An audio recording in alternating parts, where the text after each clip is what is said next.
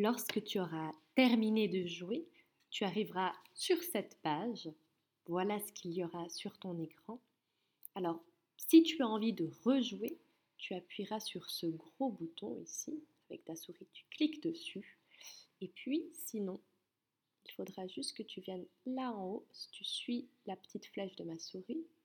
Et puis, ici, tu vois l'image avec le petit garçon. Eh bien, tu viens cliquer sur la ici, hop. Et puis, tu pourras retourner sur le parcours. Tu arrives sur cette image. Et puis, hop, ici.